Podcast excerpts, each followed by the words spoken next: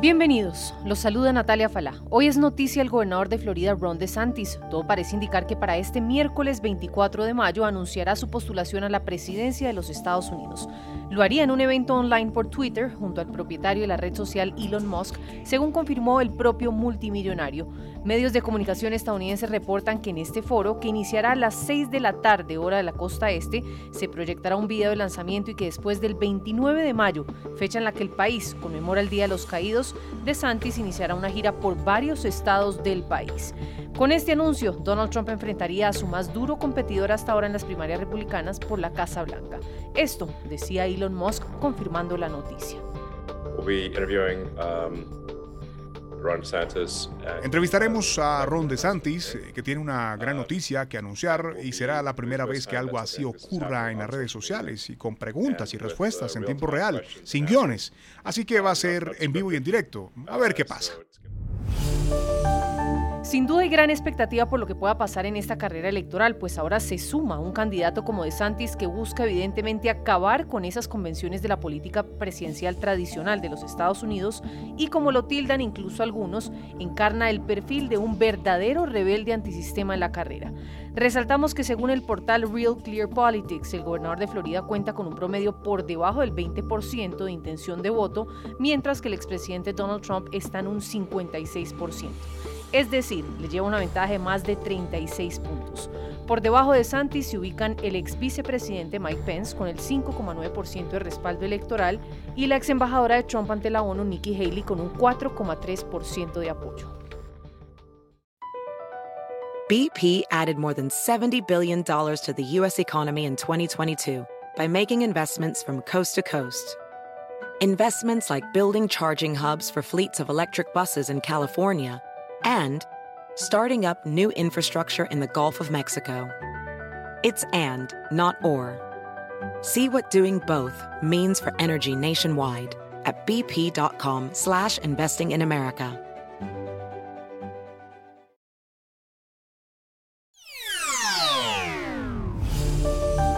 Con miras a una agenda movida para las elecciones de 2024, se conoció que un nuevo proyecto de reforma migratoria fue presentado esta semana en el Congreso de los Estados Unidos por un grupo bipartidista de representantes a la Cámara, liderado por la republicana María Elvira Salazar y la demócrata Verónica Escobar.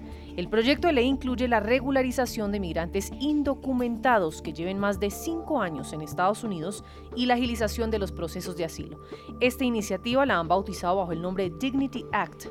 Esto decía la congresista María Elvira Salazar sobre el tema cuando pudo conversar rápidamente con nuestra periodista en Washington, María Molina. Congresista, ¿qué es lo más importante de, esta, de este proyecto de ley que usted está presentando? La dignidad a tres sectores, a los indocumentados, a los empresarios y a la, a la patrulla fronteriza. Hay un gran problema en este país sobre la frontera, entonces alguien, algún legislador, los que trabajamos en este Congreso Federal, es nuestro deber escribir una ley donde arregle el problema. El potaje es inmenso, terrible. Bueno, Congresista, ¿en qué forma está esto ayudándole a quienes están solicitando asilo? No ayuda a que el que verdaderamente tiene un caso legítimo de asilo en, en 60 días es bienvenido en los Estados Unidos. El que no tiene un caso legítimo de asilo tiene que entrar por otra vía. No agarrarse de las leyes de asilo eh, para tratar de venir cuando lo que viene es por razones económicas. Ese juego se acabó, porque si no, justos pagan por pecadores y el que verdaderamente tiene un caso de asilo se quedó afuera. En rueda de prensa, el congresista Mike Lawler, quien forma parte también de esta iniciativa, señalaba que ambos partidos han fracasado por 36 años en lidiar con una reforma migratoria y que se va a necesitar la cooperación de ambos bandos para sacar adelante un proyecto efectivo en la materia y lidiar con la crisis humanitaria que se vive hoy en la zona de frontera. Reiteró que es urgente buscar las vías adecuadas para lidiar con las más de 11 millones de personas indocumentadas en la Unión Americana y que para eso hay que arreglar, como lo dice el congresista literalmente, ese sistema migratorio roto que tiene el país. Comparto con ustedes las declaraciones públicas que hizo el congresista en inglés para no perder la esencia del mensaje que transmitió sobre un tema tan complejo en la agenda política de los Estados Unidos. Both parties have failed to deal with immigration reform for 36 years.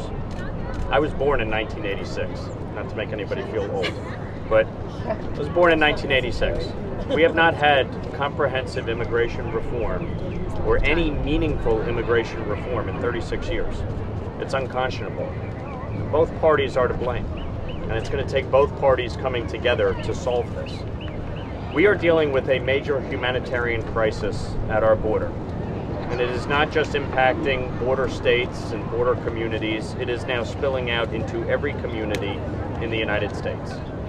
New York City has taken in over 65,000 migrants since this crisis uh, has escalated. They cannot sustain it. They cannot sustain it. They are now looking to house migrants in communities such as my district, north of New York City. And it is a real challenge. But the only way that we're going to find uh, a solution is if we find compromise.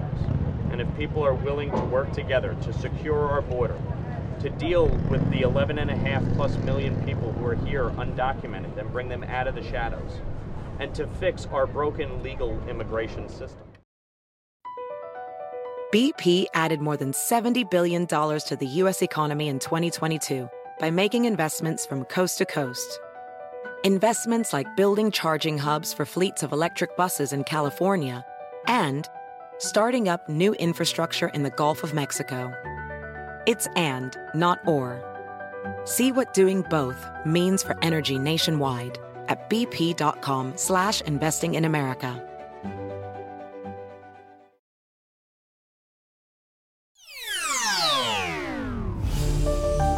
Bueno, y seguimos hablando de noticias que marcan esta semana la agenda en Estados Unidos y una de ellas tiene que ver con el techo de la deuda. Pues mientras se acerca un posible default estadounidense, el presidente Joe Biden y el líder opositor Kevin McCarthy quisieron creer que este lunes 22 de mayo encontrarían una salida a la crisis, pero sus desacuerdos aún no han sido superados.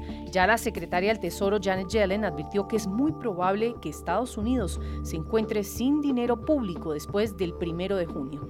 La cosa está así.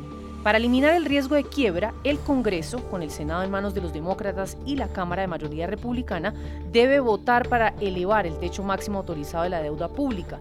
Los republicanos exigen, para dar luz verde, una fuerte reducción del gasto público. Por su parte, el presidente Biden, quien está haciendo campaña para la reelección en 2024 con un compromiso de justicia social, se opone a esta iniciativa. Ahora bien, en medio de las salidas negociaciones por el techo de la deuda en Estados Unidos, la Casa Blanca informó que el presidente Biden no considera invocar la decimocuarta enmienda constitucional para evitar la cesación de pagos. Tras la última ronda de negociaciones, la portavoz de la administración explicó que tanto el gobierno federal como la oposición republicana están de acuerdo en que el impago está descartado. Ambas partes intentan llegar a un acuerdo que permita elevar el límite de endeudamiento y con el que se pueda hacer frente a los compromisos sin ampararse en la decimocuarta enmienda que permitiría al Departamento del Tesoro ignorar el tope de la deuda. Ojo a este dato, el techo de la deuda, más de 31 billones de dólares, un récord en el mundo, se alcanzó hace varios meses, pero hasta ahora el gobierno federal maneja la situación a través de arbitrajes contables. Y, en caso de incumplimiento, Estados Unidos ya no podría pagar a los tenedores de bonos del Tesoro, las inversiones financieras globales por excelencia. El gobierno tampoco podría seguir pagando ciertos sueldos de funcionarios públicos ni pensiones para veteranos, entre otros. Las consecuencias para la economía estadounidense y mundial serían catastróficas, desde ya lo advierten muchos economistas. Escuchemos lo que al respecto dijo Karine Jean-Pierre, vocera de la Casa Blanca. Esto es urgente, no es algo político, se trata de hacer el trabajo y los asuntos del pueblo estadounidense. Lo hemos dicho una y otra vez durante los últimos cinco meses. Esto es para que el Congreso actúe, es su deber constitucional. Hemos sido muy claros y hemos mostrado la urgencia desde aquí. Y bueno, los republicanos dicen que la Casa Blanca no está mostrando ninguna urgencia, pero eso es algo ridículo. Es una declaración ridícula que ellos hacen. Across America, BP supports more than 275,000 jobs to keep energy flowing. Jobs like updating turbines at one of our Indiana wind farms and producing more oil and gas with fewer operational emissions in the Gulf of Mexico. It's and, not or. See what doing both means for energy nationwide at bp.com slash investing in America.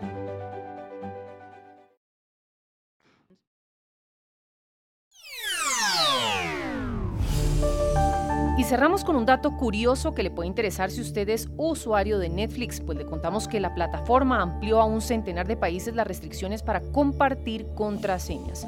La compañía californiana dijo que ante el éxito financiero que les ha supuesto este modelo de negocio, ampliaron la base de países en donde habrá que pagar más para compartir sus contraseñas de la plataforma con personas ajenas al hogar. El servicio streaming lleva un año probando esta nueva fórmula en un puñado de países tras un difícil año que tuvieron en 2022. México, Colombia y Argentina entraron en este nuevo listado. BP added more than $70 billion to the U.S. economy in 2022 Investments like acquiring America's largest biogas producer, Archaea Energy, and starting up new infrastructure in the Gulf of Mexico. It's and, not or. See what doing both means for energy nationwide at bp.com slash investing in America.